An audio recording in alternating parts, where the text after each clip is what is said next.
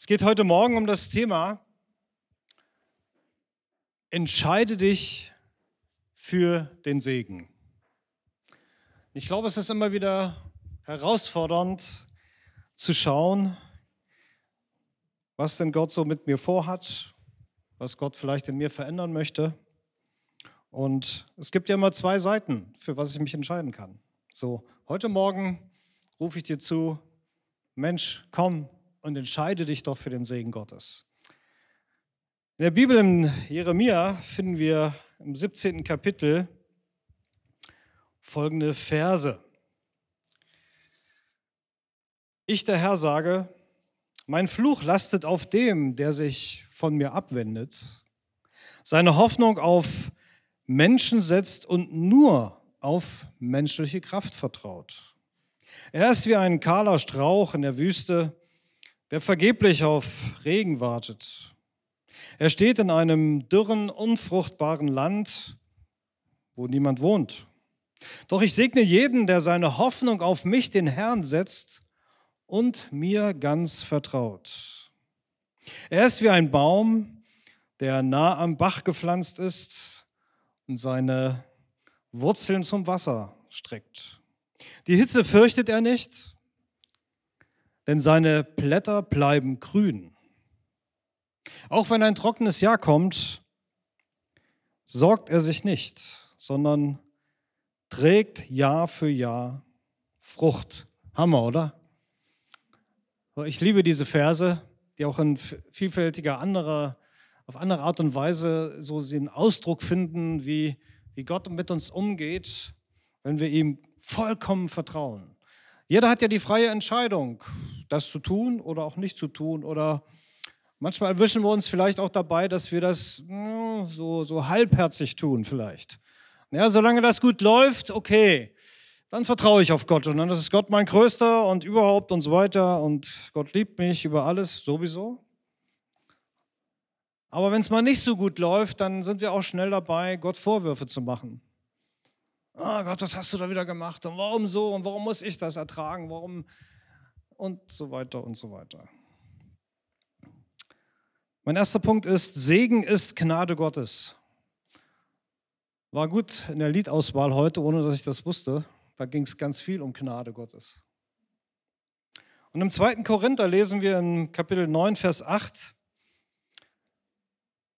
er, also Jesus, er kann euch so reich beschenken, ja mit Gutem geradezu überschütten, dass ihr zu jeder Zeit alles habt, was ihr braucht und mehr als das. So könnt ihr auch noch anderen auf verschiedenste Art und Weise Gutes tun. So wenn mir Gott Gutes tut, wenn mir Gott äh, ja, mehr gibt als das, was ich eigentlich so brauche, dann, dann hat Gott damit auch einen Auftrag verbunden. Dann hat er eine Aufgabe, vielleicht einen Dienst damit verbunden, dass Gott, dass, dass du vielleicht irgendetwas tun solltest mit dem, was Gott dir anvertraut hat. Vielleicht hast du dieses eine Talent, vielleicht hast du fünf Talente, vielleicht hast du zehn Talente, aber vergrab sie nicht, sondern mach etwas damit. Diene Gott damit, weil er hat sich da was bei gedacht und er wusste und er weiß ganz genau, dass du das kannst. Die Gnade, die Paulus hier beschreibt, ist gratis, aber nicht kostenlos. Irgendjemand hat bezahlt, wie wir es eben auch in dem Anspiel gesehen haben. Irgendwer hat bezahlt, dass die beiden dort einen netten Abend haben konnten. Jesus hat einen sehr hohen Preis bezahlt. Und das Thema ist es wert, immer wieder von, von allen Seiten neu betrachtet zu werden. Manchmal denken wir so als Christen, naja, das haben wir alles schon hundertmal gehört, das ist doch klar. Müssen wir nicht nochmal hören. Das wissen wir doch. Wirklich? Ich glaube, viele von uns könnten eine Sicht von Gnade beschreiben. Da wird es wahrscheinlich sehr viele Wiederholungen geben hier bei uns, was wir mit der Vorstellung über Gnade verbinden. Eine kurze Definition des Begriffs lautet einfach, Gnade ist unverdiente Liebe. Wow. Ich glaube, gerade so unter Paaren, da ist es äh, manchmal besonders schön, das zu erfahren. aber nicht nur da. Das ist nur ein Beispiel. Wenn du hast so als, als Mann so richtig daneben gehauen bei deiner Liebsten und du denkst, oh, wie konnte ich nur? Und dann kommst du nach Hause und äh, ja, denkst, oh Hilfe, jetzt kriege ich erstmal die Jacke voll. Und äh, deine Liebste oder dein Liebster, die sagen, du, ist, ist alles gut, alles klar, alles, alles okay. Ich vergebe dir. Das ist nicht selbstverständlich. Aber in dem Moment, ich glaube, da ist Weihnachten und Ostern auf einen Tag, oder? Man ist einfach froh, uh, ich lasse das weg und oh, schäme mich auch dafür und überhaupt. Und oh Mann, Hauptsache, es, es, es, unsere Beziehung stimmt wieder. Ja. Luthers revolutionäre Erkenntnis, zu der ich kurz was sagen möchte, die hat sich ja dort bei der Reformation an diesen neuen Einsichten dieses kleinen Mönches Martin Luther entzündet. Er, der im, im, katholischen Umfeld groß geworden ist, es gab ja nur diese eine Kirche damals, und äh, er hat auf einmal entdeckt, wow, ich brauche keine Ablassbriefe, wisst ihr, was das ist? Also ich kann da so ein Schriftstück kaufen, dann sind mir alle meine Sünden vergeben. Und äh, ist eins, und ich brauche auch nicht mit äh, Erbsen vor den oder Steine vor die Knie gebunden, irgendwelche Treppen hoch äh, kriechen und beten. Und wenn ich oben angekommen bin, dann habe ich irgendwem aus der, äh, aus der Hölle gebetet oder so oder für mich selbst. Das war ja darauf angelegt, dieses System, ich kann mich selbst irgendwie retten, weil wenn ich was mache, was Gott wohlgefällig ist, dann, dann, dann wird es schon klappen. Andere versuchen das mit Geld, sich ihre Sünden freizukaufen. Komischerweise weiß fast jeder Mensch, behaupte ich hier einfach mal, äh, wenn er irgendwas falsch gemacht hat. Weil Gott hat jedem Menschen ein Gewissen gegeben. Und das Gewissen schlägt und man merkt auf einmal, oh, das war daneben, das war nicht gut. Und das hält man dann möglichst klein, dieses Gefühl, um nicht reagieren zu müssen, um nicht näher vielleicht drüber nachdenken zu müssen. Aber dieser Martin Luther, den hat das gequält, Tag und Nacht, wie ich, elender Mensch, wer, wer kann mich erlösen? Wie, wie funktioniert das? Wenn Jesus doch für mich am Kreuz gestorben ist, dann kann es doch nicht sein, dass ich irgendwelche Briefe kaufen muss oder irgendwelche Handlungen tun muss, um Erlösung zu finden. Und das hat die damalige Zeit völlig aus den Angeln gehoben. Und wow, danke Martin, dass du das erkannt hast. Und er war ja auch, hat er immer kräftige Sprüche auch gekloppt. Weil das war so richtiger Kerl von, von Schrot und Korn, ne? so würde man sagen. Und äh, ja, die Zeit war, war damals so. Aber das war revolutionär. Aus Gnade haben wir unverdient dieses, äh, diese, diesen Himmel, dieses ewige Leben, von dem wir auch vorhin gehört haben, bekommen, weil wir Ja zu Jesus gesagt haben. Der Schuldbrief ist zerrissen, die Rechnung ist bezahlt und als ich mich für Jesus entschieden habe, das war wow, als wenn ein Riesenbrocken von meiner Seele, von meinem Herzen heruntergefallen war. Es war alles in Ordnung zwischen mir und dem Höchsten, Allerhöchsten. Ich wusste, ja, yeah, ich bin Gottes Kind, ich bin erlöst. Gnade ist praktisch geworden. So, das war absolut top revolutionär. Und äh, ich wäre am liebsten dabei gewesen damals im Worms. Wenn das alles so stimmt, ja. Äh, manches ist ja auch dazu gedichtet worden, was auch immer, aber ich wäre da gerne mit dabei gewesen, mit Luther. Ich hätte gerne an seiner Seite gestanden und er hätte genauso gesagt, hier stehe ich nun, ich kann nicht anders, Gott helfe mir. Ich werde das nicht widerrufen, was ich glaube. So lasst uns fest dazu stehen, zu, zu dem, was, was wir im Inneren, in unserem Herzen glauben, dass Jesus unser Herr ist, dass Jesus gut ist, dass es bei Jesus Hoffnung gibt, auch wenn es noch so hoffnungslos ist.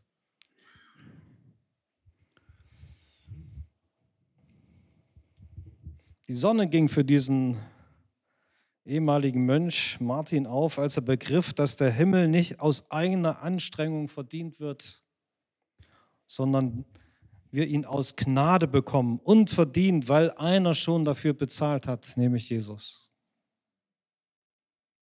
Die Botschaft der Gnade hat sich dann mit großer Geschwindigkeit über die ganze Welt verteilt und verbreitet und wow, yes, es gibt einen gnädigen Gott, die Rechnung ist schon bezahlt. Halleluja.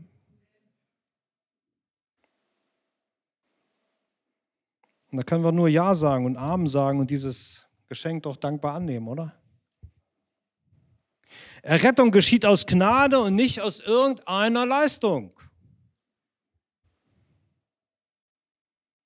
Kommt aber ein Mensch zum Glauben und nimmt dieses Geschenk dann für sich an, dann besteht manchmal die Gefahr, wieder in alte Denkweisen zurückzufallen.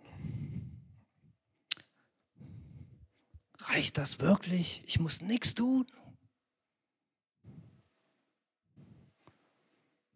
Aber vielleicht kann ich Gott doch so ein bisschen beeindrucken durch das, was ich tue. Und vielleicht kann ich da irgendwie so ein bisschen gut Wetter machen. Ich will mir doch mein, mein, mein Kindsein irgendwie auch verdienen. Was ich alles so umsonst kriege, das ist doch auch nichts. Man muss nur was, es ist nur was, wenn was bezahlt wurde. Ich habe es erlebt, dass Menschen totale Probleme haben, wenn man ihnen etwas geschenkt hat. Nee, nee, nee, ich will da, ich will da was bezahlen für. Ich sage, nein, das ist geschenkt. Ich möchte nichts dafür. Das können die gar nicht fassen, manchmal. Man kehrt zu diesem Leistungsdenken zurück und man will sich dieses Kindsein wieder irgendwie verdienen oder wenigstens doch irgendwie dazu beitragen. Man will ja auch alles richtig machen vor Gott. Und dieses Problem mit der Gnade, das ist nicht neu und das scheint sich manchmal hartnäckig doch noch hier und da zu halten. Auch in uns, denke ich. Und deswegen hat Paulus den Galatern damals schon zugesprochen, in Galater 3, 1 bis 3. Warum wollt ihr Christen in Galatien das denn nicht endlich begreifen? schreibt er. Wer konnte euch bloß so verblenden? Habe ich euch das Sterben von Jesus Christus am Kreuz nicht deutlich vor Augen gestellt? Beantwortet mir nur diese eine Frage. Wodurch habt ihr den Geist Gottes empfangen? Indem ihr die Forderungen des Gesetzes erfüllt habt? Nee. Und er schreibt weiter. Oder weil ihr die Botschaft des Glaubens gehört und angenommen habt? Amen, yes. Darum haben wir das bekommen. Wie könnt ihr nur so blind sein? Wollt ihr jetzt etwa wieder aus eigener Kraft zu Ende führen, was Gottes Geist in euch begonnen hat? Wollt ihr wieder zurückfallen? Diese alte, dieses alte Denkmuster der, der Leistung für Segen? Der Paulus hat dann gesagt, das sei ferne von euch. Und das sei auch nicht bei uns.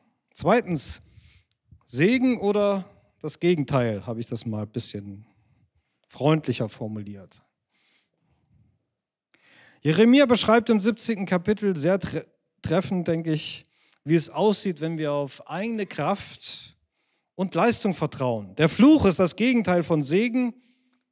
Das ist ein ziemlich starkes Wort und bedeutet demnach eigentlich so drei Sachen.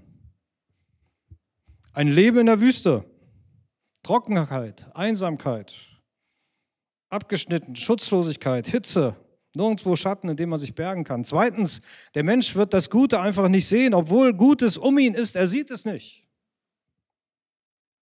Kommt nicht bei ihm an. Seine, nah seine Wahrnehmung ist irgendwie ausgeblendet, er ist blind dafür. Drittens, man ist begrenzt auf den Menschen. Ich bin vielleicht begrenzt auf mich selbst. Begrenzt auf die menschlichen Kräfte und Möglichkeiten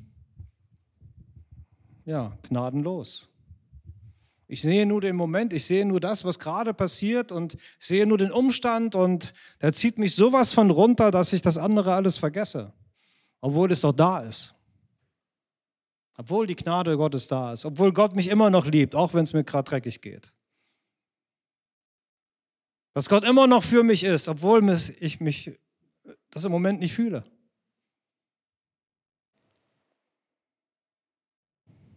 Ganz anders der Mensch, der sein Vertrauen auf Gott setzt. Er kennt zwar auch Hitze, schwierige Umstände, er wohnt nicht im Schlaraffenland, trotzdem muss er sich nicht sorgen. Er ist tief verwurzelt im Vertrauen auf Jesus. Und ich sage euch was, in Situationen, wo es wirklich um die Wurst geht, da wird klar, was du wirklich glaubst. Bist du wirklich verwurzelt? Oder hast du nur so ein bisschen deine Wurzeln ausgestreckt und ach ja, da ist Wasser, das ist schön. Aber jetzt kommt der richtige Hitzeschlag. Uh, schnell die Wurzeln zurück. Oder was auch immer. Er ist tief verwurzelt im Vertrauen auf Jesus. Er hat genug Wasser. Er treibt sogar grüne Blätter noch, auch wenn es draußen herum nicht so toll ist. Er trägt sogar Früchte und das ist ein starkes Bild für Segen. Halleluja. Der vom Himmel auf uns zukommt. Man kennt diese Situation, wo du denkst, wow, da ist gerade so richtige Welle von, von, von Gnade und Segen in mein Leben hineingekommen. Und du stehst da und denkst, wow, vielleicht ist das irgendeine fette Rechnung, wo du, wo du dachtest, oh Mann, wie soll ich die denn bezahlen? Und auf einmal ruft ein Verwandter an und sagt, du, ich hab, wusstest eigentlich, äh, Tante sowieso ist da gestorben, da ist ein Erbe für dich. Äh, hier sind 10.000 Euro. Wo soll ich die hinüberweisen? Und du stehst da und sagst, äh, was? So, sowas soll vorkommen, habe ich gehört. Oder andere Dinge. Du gehst zum Arzt, kriegst eine Diagnose und du denkst hinterher, boah, was soll da rauskommen? Und dann kommt der Arzt mit einem freundlichen Lächeln aus dem Büro und sagt, wir können ganz beruhigt sein, wir haben nichts gefunden, alles in Ordnung. Die Rechnung ist bezahlt. Die Heilung ist bezahlt. Deine, dein trostloser Moment ist bezahlt. Du kannst deine Trauer überwinden, was ist alles bezahlt. Segen ist nicht denen verheißen, die alles gut machen oder sogar noch besser machen, den Tüchtigen oder den ganz Braven. Nein, da heißt es ganz klar, denen, die sich auf Gott verlassen. Halleluja. Und ihr Lieben, ich hatte mehr als eine Situation in meinem Leben, in unserem Leben als, als Ehepaar, Familie, wo es sehr darauf ankam, sich absolut auf Gott zu verlassen. Und ich habe immer gesagt, Herr, ich verlasse mich total auf dich. Ich habe sowieso nichts anderes. Ich muss mich auf dich verlassen können. Wenn das wegbricht, dann gnade mir Gott. Manchmal denkt vielleicht jemand von euch, naja, der ist Pastor, der muss das so sagen. Hat er gelernt. Nee, das ist durch, durch das Leben durchbuchstabiert worden. Und das ist gut so. Und oft habe ich es erlebt in meinem Leben, dass ich selber durch Dinge, durch, durch Tiefen durchgegangen bin, damit ich besser darüber predigen kann. Damit ich das empfinden kann, was, was empfinden Menschen bei Verlust, bei richtigen Tiefen und, und, und. Aber es gehört natürlich auch die Freude dazu. So, ich kann mich unbändig freuen. Wenn es mir richtig gut geht, ich, wow, da könnte ich ausrasten. Weil Gott hat uns Freude gegeben. Da steht nicht, äh, wenn, wenn ihr feiert oder Gottesdienste habt und so weiter und so fort oder Feste, da geht ihr irgendwie zum Lachen in den Keller. Nee, da wird sich richtig abgefreut. Und das ist gut. Das tut unserer Seele gut. Denen, die sich auf Gott verlassen, die seinem Arm vertrauen und nicht ihren eigenen Arm, darauf, natürlich darf man auch mal schwach sein, man darf Fehler machen, man ist man angeschlagen, man steht unter Druck. Ne? Das ist ja wie in der Wüste, Hitze, Druck, Wüstenstrecken, Angst. dass man verdurstet, verdorrt oder sonst wie, dass man auf sich allein gestellt ist. So Fluch heißt eigentlich in Kurzversion, wer auf Menschen vertraut und von ihnen alles erwartet, da wird es gefährlich. Da stimmt es irgendwann nicht mehr. Wer die Hilfe vom Menschen erhofft, begrenzt sich selber auf, ja, letztendlich ja menschliches Können. Und vielleicht setzt du nur einen drauf, naja, aber die Wissenschaft, sie sagt so und so. Ja, absolut. Aber die Wissenschaft kann auch nicht beweisen, dass es Gott gab, oder nicht? Geht auch nicht. Ich finde, wer die nur auf die Hilfe von, von Menschen und von Wissenschaft, von Erklärungen und anderen Dinge äh, hofft, auf menschliches Können, auf das Menschenmögliche,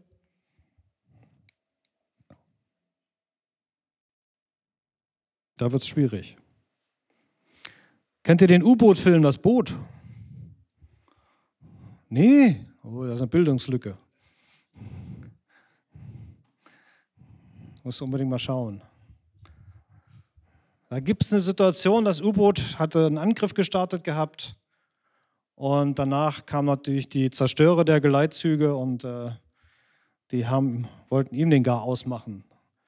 Das passiert durch sogenannte Wasserbomben. Die schmeißen die, wo sie denken, dass das U-Boot liegt unter Wasser und dann schüttelt das Boot ganz schön durch.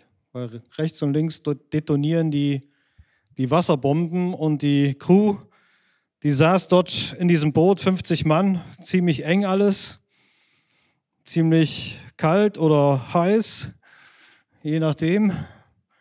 Und die bipperten um ihr Leben. Und alles Mögliche war kaputt gegangen. Die mussten so tief tauchen, dass die Bolzen rausfliegen, der Druck, der den Druckkörper, in dem Fall das U-Boot, zusammendrückte so langsam, dass das wurde immer schlimmer. Weil ein U-Boot ist nur für eine bestimmte Tiefe gebaut. So, und der Druck wurde immer mehr. Manche einer von uns, wir sind auch nur für bestimmte Dinge gebaut, um Druck auszuhalten. Manchmal kommt, kommen Situationen ins Leben, wo du denkst, dass diesen Druck halte ich nicht mehr aus. Und ich, ich konnte das so richtig nachfühlen, wie, die haben es auch super gemacht in dem Film diese, diesen Moment einzufangen, wie, was man da empfindet. Und die haben repariert und repariert und gemacht und getan und das Wasser stieg in dem Boot und es gab wenig, wenig Hoffnung noch. Und dann saßen die Offiziere zusammen, fix und fertig mit Nerven und überhaupt, alle haben alles gegeben, um irgendwie da aus der Situation herauszukommen. Und der eine sagte dann, Mensch, gibt es keine Hoffnung mehr? Dann sagte der Kapitänleutnant, der Leiter dieses Bootes, ich glaube, der leitende Ingenieur, die schaffen es nicht. Schon so viele Stunden. Ich glaube, es gibt keine Hoffnung mehr. Und da saßen diese harten U-Boot-Männer, die schon so viel erlebt hatten, mit Tränen in den Augen, weil es ging ums, um ihr Leben um nichts Geringeres.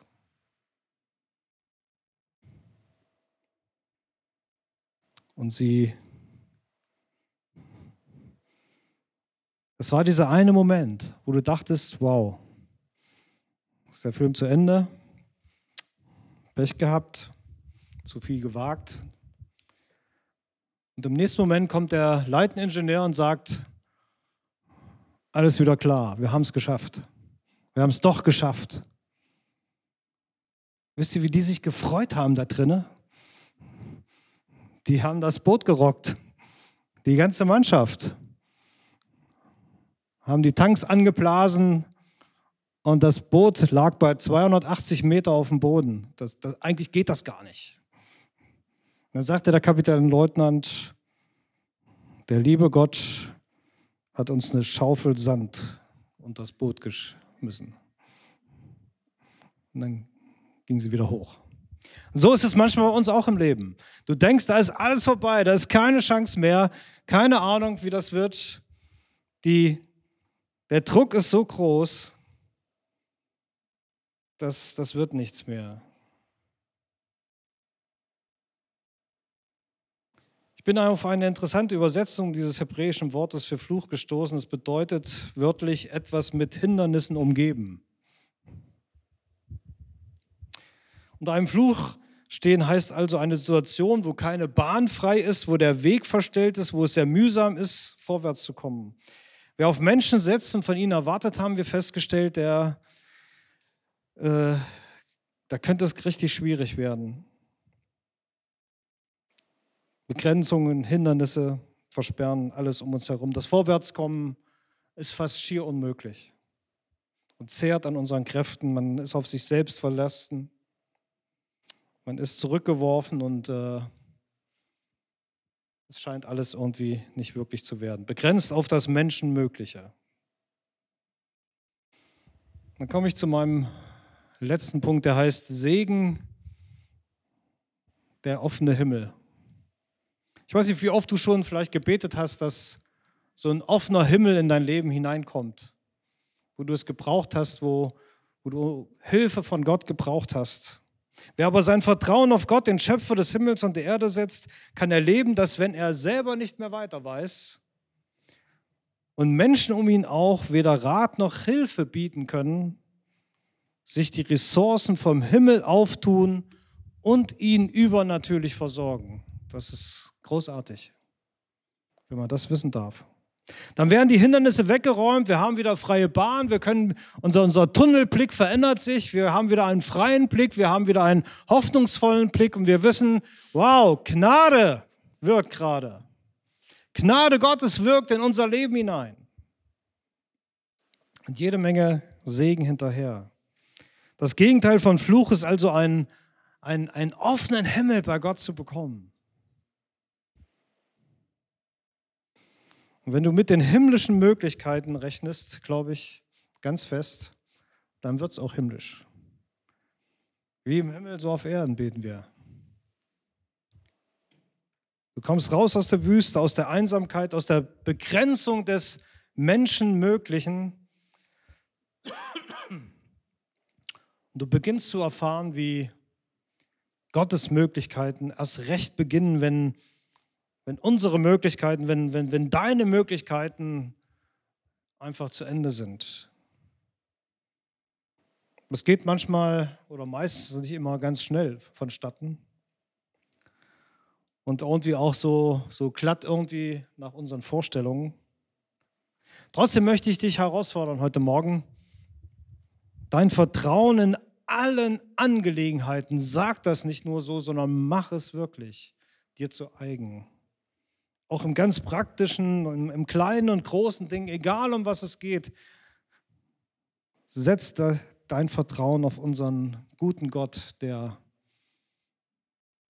mehr als das Menschenmögliche tun kann, sondern er kann das Göttliche tun, er kann das, kann den Himmel öffnen.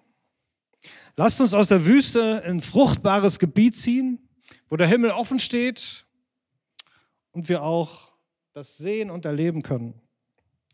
Ich entscheide mich immer wieder, und das ist ein ganz bewusster Schritt, nehmt diesen Gedanken unbedingt mit, ich entscheide mich immer wieder dafür zu erleben, dass diese übernatürlichen Quellen in meinem Leben aufbrechen, dass sich neue Wege vor mir öffnen, wo ich vielleicht keine Wege mehr sehe und diese himmlischen Zuschüsse mir zufließen, wenn, wenn es wirklich eng wird im Leben plötzliche Hilfe, außergewöhnliche Lösungen manchmal für scheinbar unlösbare Situationen. Das ist, das ist unser Gott. Das kann er machen. Ich glaube, das will ich. Ich schließe ab mit diesem Vers. Gesegnet ist der Mensch, der mit ihm sich sichert. Er wird seine Sicherheit, der Herr, er wird sein wie ein Baum ans Wasser gepflanzt an den Lauf sendet er seine Wurzeln. Wenn Glut kommt, sieht er nicht darauf. Üppig bleibt sein Laub.